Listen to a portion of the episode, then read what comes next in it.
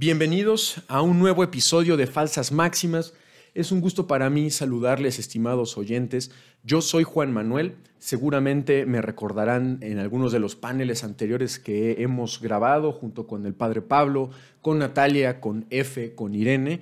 Y pues es para mí un gusto saludarles hoy para platicar acerca de la masculinidad y la virilidad, ¿no?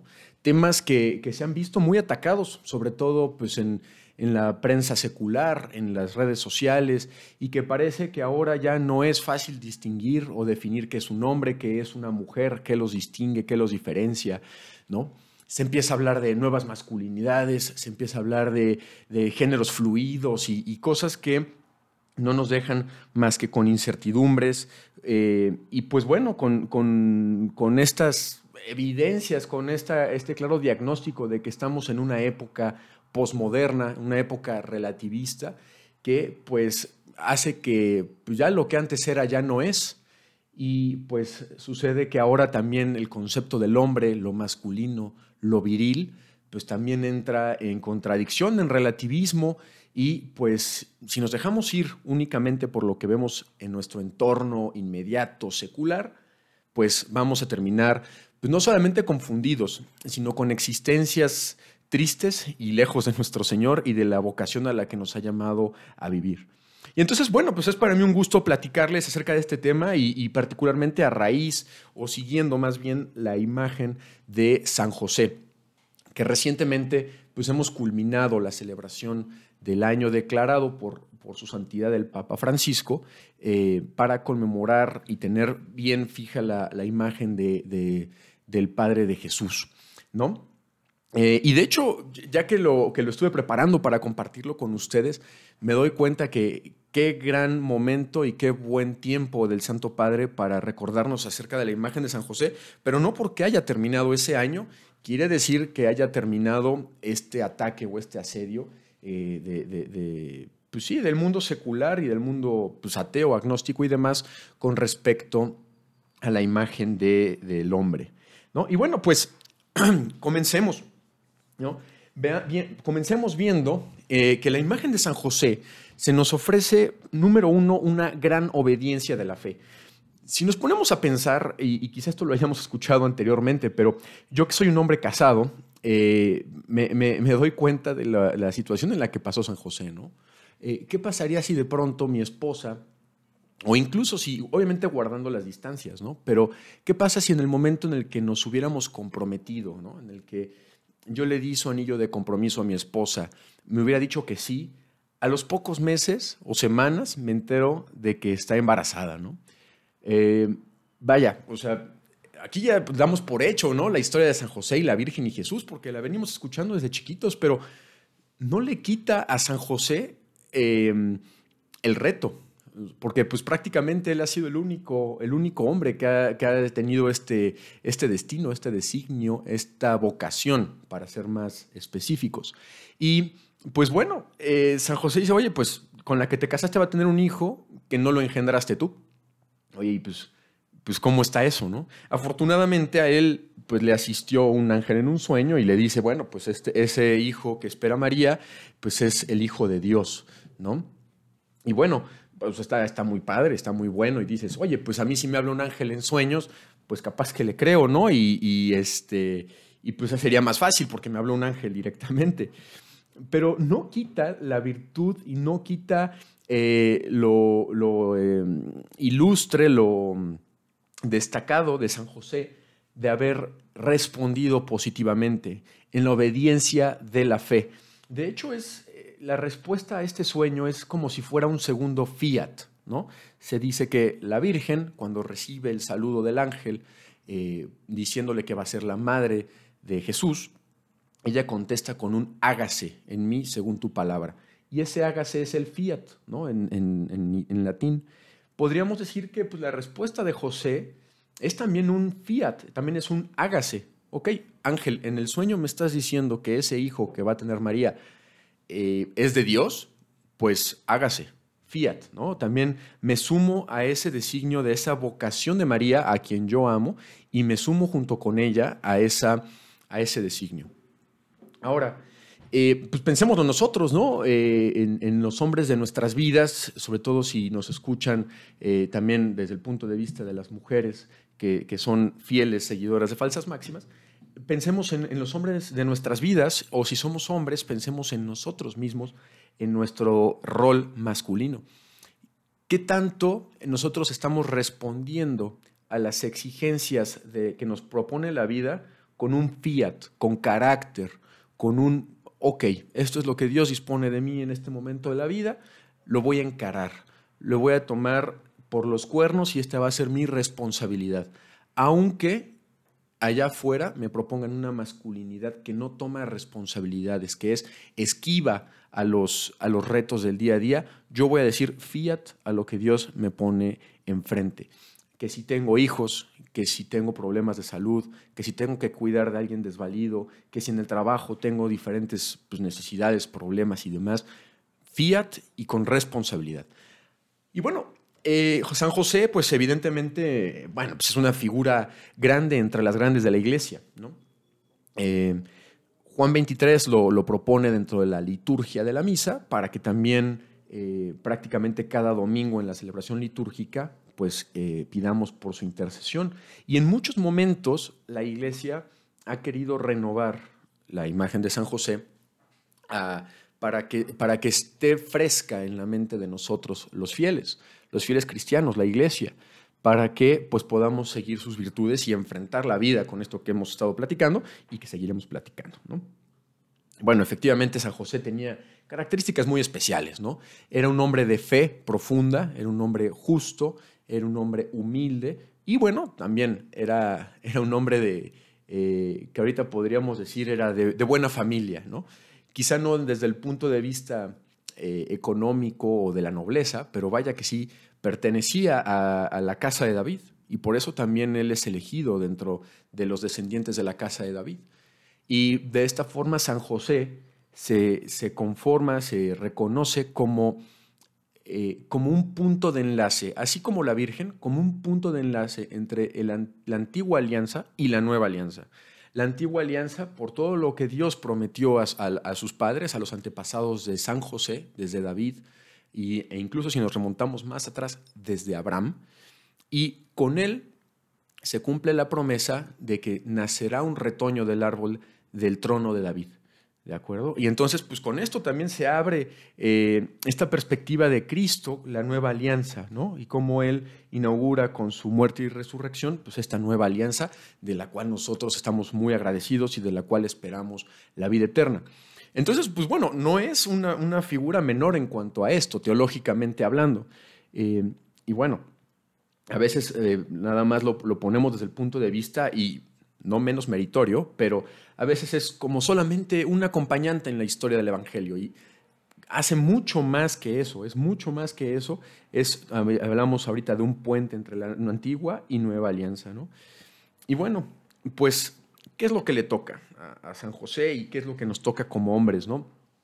Nos toca en, en la vida social, en la vida social pues estamos inmersos, estamos insertos en familias. Y pues como hombres, a imagen de San José, eh, pues lo que, se, lo que se pide de nosotros es imitar esa voluntad de purificar y santificar la familia y que sea verdaderamente un santuario de amor y cuna de vida. Eh, qué diferente, ¿no? De muchas historias que escuchamos de, hombres y, aquí como hombre, pues también me toca reconocer que, en mi entorno, eh, incluso compañeros en su momento de pues, escuela y demás, pues te enteras de que pues por tomar malas decisiones, que, esperemos hayan, hayan ya enmendado, pues no se hacen responsables de crear un entorno de amor eh, o de traer a nuevas personas a este mundo donde puedan tener una comunidad de, pues de, de apoyo, de amor, de formación, de educación y que pues más bien eluden la responsabilidad. Aquí lo que, nos, lo, que, lo que estamos proponiendo aquí en Faltas Máximas es sigamos a la imagen de, San José, es una voluntad de formar familias donde nazca y se, se conserve y se transmita el amor. O sea, yo creo que también si hacemos un ejercicio imaginativo, podemos traer a nuestra mente ejemplos de familias donde decimos, bueno, seguramente no son perfectas, pero efectivamente, o sea, eh, hay entre ellos vínculos de amor, de apoyo, eh, que bueno, también hay muchos donde no, lo, donde no lo son, pero donde no lo son, pues probablemente lo que hace falta es esta imitación de virtudes. desde el punto de vista masculino en, a la imagen de San José, desde el punto de vista femenino a imagen de Santa María Virgen, ¿no? Para crear o para fomentar en nuestro entorno inmediato, pues una imagen de la Sagrada Familia, ¿no? Y bueno, eh, volviendo específicamente al caso de San José, me, llama mucho la atención su, su, pues, su vocación, ¿no? Al final es una vocación que pues él, él quería mucho a María, ¿no? Y pues amaba a María, pero de repente le cae de golpe una, una, vocación que va a ser reconocida y, recordada por generaciones. ¿Cuántos siglos ya llevamos eh, recordando su, su, vocación? Y pues le llega de golpe. Sin embargo, eh, con esto podemos también, y, se reconoce de parte en este momento, eh, retomando las palabras y las reflexiones de San Juan Pablo II, de que es un hombre de una vida interior profunda, de una vida de fe cercana a nuestro Señor, que también predispone a su corazón al fiat que él tiene que dar, que mencioné un poco antes. Ahora, su paternidad es una vida de servicio. ¿De servicio a qué? Pues ya sabemos, ¿no? Al, al misterio de la encarnación y al misterio de la redención. Y pues esto le cuesta su vida, ¿no? Es una vocación que le cuesta en el sentido no del martirio, sino en el sentido, eh, quizás si queremos ampliar este, esta, esta, idea del martirio como un, el ofrecer y el gastarse la vida día a día, como un ejemplo, como un ejemplo sí ahorita para nosotros, pero evidentemente un ejemplo para Jesús, para Jesús niño, para Jesús adolescente, para Jesús joven, para Jesús adulto, porque incluso pues estuvo muy cerca de sus padres, o al menos esto lo podemos eh, ir viendo en la Sagrada Escritura, pues estuvo cerca de sus padres, estuvo cerca de, su tierra, pues hasta que fue su, el inicio de su vida pública, dedicándose a un oficio, el oficio de carpintero. Y pues sí, carpintero, hijo de carpintero, y, San José, decíamos, día con día ofreciendo un servicio eh, pues dedicado a, sí a su oficio, pero también dedicado en ser un ejemplo para Jesús. Y bueno, este ejemplo me, llamó mucho la atención en las reflexiones de San Juan Pablo II, este, en, su carta apostólica, que nos habla de que él también fue encargado de que Jesús tuviera una inserción ordenada en el mundo. Y esto me llamó muchísimo la atención porque eh, pasa mucho y, bueno, obviamente se le achaca ¿no? a los papás millennials, ¿no? Ahora que, la generación de los millennials, pues ya, ya somos padres, bueno, ya somos, ya constituimos familias o, algunos son ya padres de familia y demás, eh, que pues somos como mucho más laxos, ¿no? Como generación mucho más laxos, nos preocupan más los sentimientos, nos preocupan más algunas cosas de los niños, que yo no lo estoy diciendo que sea malo, de hecho creo que es un, eh, siempre hay que tender a, a un punto medio, ¿no? ni la severidad de los golpes o gritos o abusos sentimentales que a veces pues algunos de nuestra propia generación llegaron a, sufrir, ni tampoco el otro extremo de ser totalmente codescendientes eh, y mimar al extremo a los hijos. Aquí nos dice San Juan Pablo II que San José tuvo el encargo de proveer la inserción ordenada de Jesús en la sociedad. Qué curioso, me llama mucho, mucho, mucho la atención, porque eh, es, común, y, seguramente lo habremos escuchado en nuestros círculos familiares, ¿no? Como los niños de ahora lloran en la mesa y los papás hacen de todo para intentar consolarlo, ¿no? Y a veces hasta prefieren este, dejarlo expresarse en su berrinche, en su pataleo y demás.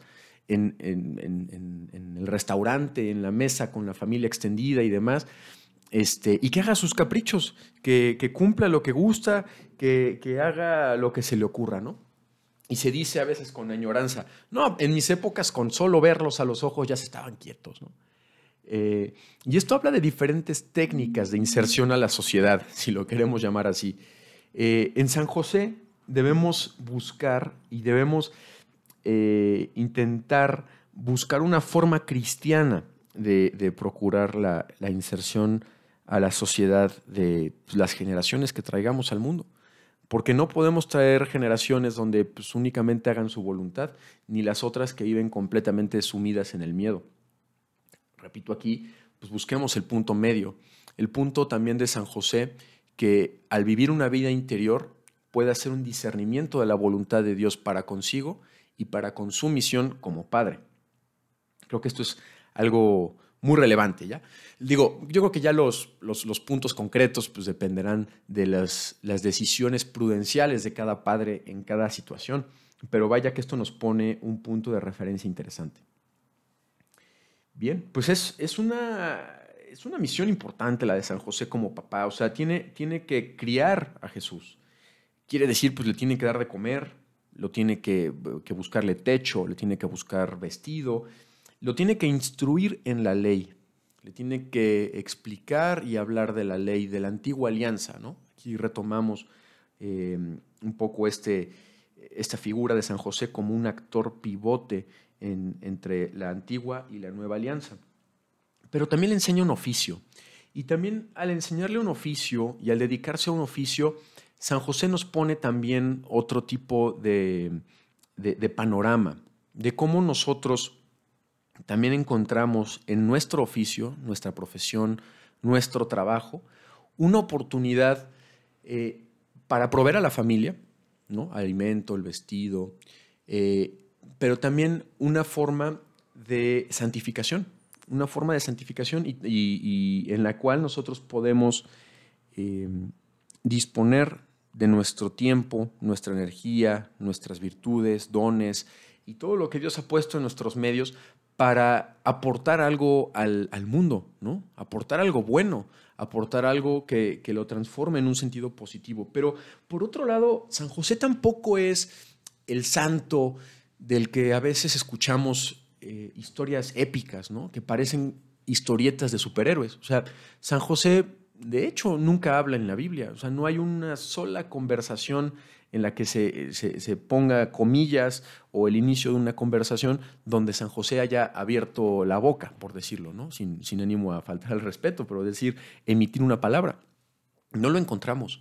De hecho, de San José se hablan cosas de San José, pero San José no habla en la Biblia. Eh, pues sí, no, no, es esto, no es uno de estos santos épicos, estos santos eh, que dicen, no, pues es que hizo este milagro, hizo el otro, eh, expulsó a tales demonios. Eh, no lo hizo. Y afortunadamente, porque para la gran mayoría de nosotros, em, laicos, que, o incluso también en la vida religiosa, por supuesto, creo que también esto se da para sacerdotes, diáconos, este, y también veámoslo desde el punto de vista de las mujeres, monjas religiosas, consagradas, eh, demás.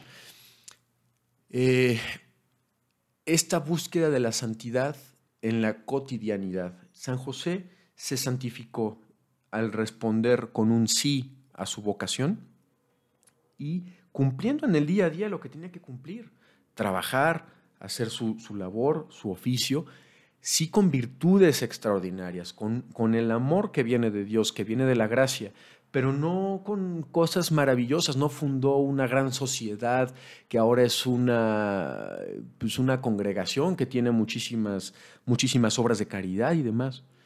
Él lo que hizo fue ser papá, ser trabajador.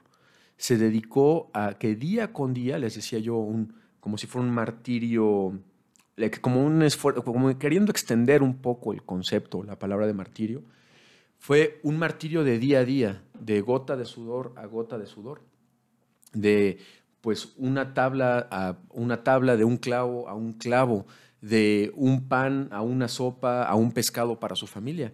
Y sobre eso evidentemente no solamente desde la perspectiva de producir para tener, para proveer, sino también en un contexto de una familia amorosa, donde se desarrollan sus miembros y donde también en cada uno de sus miembros existe una presencia viva del amor de nuestro Señor.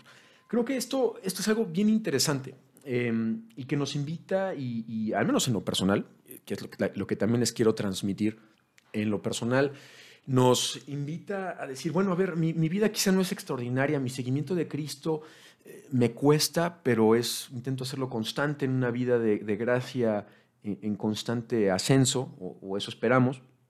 o en constante recuperación, porque somos pecadores. Em, pero a ver, no, no por fuerza estoy llamado yo a una vocación eh, de un héroe, de, uno de estos grandes. San José es reconocido y recordado por los siglos y no porque haya hecho una obra, em, digamos, para el mundo muy eh, emblemática, no hizo catedrales, no hizo grandes movimientos laicales, etc. Lo que sí hizo fue responder a su vocación con fidelidad. Y esto pues creo que nos da mucha, nosotros mucha esperanza, al menos en lo personal, en que pues a veces con lo intrascendente que parece ser mi vida, existe oportunidad de poder seguir a Cristo y poder eh, verdaderamente hacer este seguimiento y dar este esfuerzo hacia una vida de santidad. Y dice aquí una, una cita, San José es el modelo de los humildes, porque no está, y bueno, esto ya aquí empiezo a parafrasear, porque no es de los que estuvieron en las grandes cosas, sino que pues solamente se requirieron de él virtudes comunes, humanas, sencillas, dice San Juan Pablo II. Y bueno, así es, estimados oyentes, la verdad es que eh, veamos en San José eh, un, ejemplo de masculinidad, ¿no? ¿Cuántas veces hemos visto en los medios y de verdad, yo todavía esta mañana, antes de empezar a grabar esto, veía también un video que me, preocupa mucho con lo que se está metiendo en las cabezas de las nuevas generaciones en cuanto a, la ideología de género y demás. Eh, busquemos nosotros siempre mantener a, San José como imagen de masculinidad. Para, para las mujeres, para imitar también sus virtudes desde su propia femininidad y, espero haberlo dicho bien, o desde su propio ser de mujeres.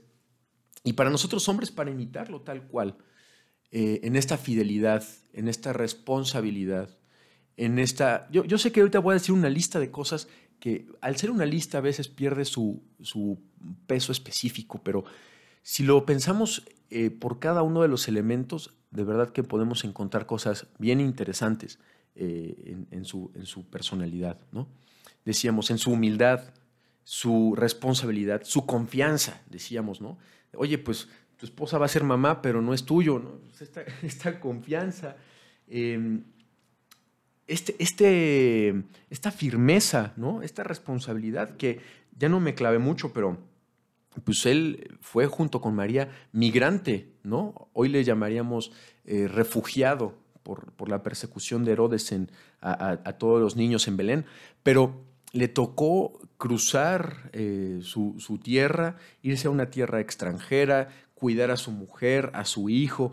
Es un hombre cabal, un hombre entero, un hombre firme, un hombre que no elude su responsabilidad, que enseña a sus hijos a insertarse en la vida social. Y bueno, ya también lo decíamos, que día a día cumple con lo que le toca, con una vida espiritual profunda, pero cumple con lo que le toca. Pues bueno, estimados oyentes, eh, pues les, eh, espero que esto que les, comparto a raíz de las reflexiones también de la exhortación apostólica eh, de San Juan Pablo II, también les, les mueva a evitar las tentaciones del mundo en el que estamos hoy, que, parece querer desdibujar la figura del hombre. Y por otro lado, fortalecernos en la búsqueda de roles como mujeres, roles masculinos en nuestra vida, que sean imágenes de San José, sean semejantes a San José. Y nosotros como hombres, asemejarnos a San José para que efectivamente podamos en nuestra vida procurar una vida para nosotros, para nuestra familia y nuestra sociedad, que traiga insertas las virtudes de San José. Que por cierto, eh, digo, yo no lo sabía, no me parece tampoco así como muy, muy extraño, mejor dicho, extraordinario sí, pero no muy extraño. Pues San José es patrono de toda la iglesia, ¿no? Y pues hay que pedir también su, custodia, hay que pedir su, por intercesión suya sus virtudes eh, para, este mundo. Y terminamos este episodio con una, una oración del, Papa León XIII, que de hecho eh, les invito también, tanto por el contenido que, hace y nos invita León XIII a pedirle a, San José, pero también a leer entre líneas cómo también el Santo Padre eh, León, León XIII invitaba a la iglesia de esa época y a la iglesia de hoy también a ponernos a, a, saber y ser conscientes de que estamos frente a las acechanzas del demonio, prácticamente, que estamos pues, de frente a la tentación, al pecado y que pues, la vida espiritual es una lucha, cosa que ya no, ya no escuchamos tan recientemente en la, en la oración en, en, nuestras épocas contemporáneas. Pero bueno, sin más preámbulo, escuchemos y, oremos con, con León 13. Aleja de nosotros, oh Padre amantísimo, este flagelo de errores y vicios. Asístenos propicio desde el cielo en esta lucha contra el poder de las tinieblas. Y como en otro tiempo libraste de la muerte la vida amenazada del niño Jesús, así ahora defiende a la Santa Iglesia de Dios de las hostiles insidias y de toda adversidad. Amén. Muchas gracias, estimados escuchas. Un gusto haber estado con ustedes en este episodio. Seguimos en comunicación y hasta la próxima.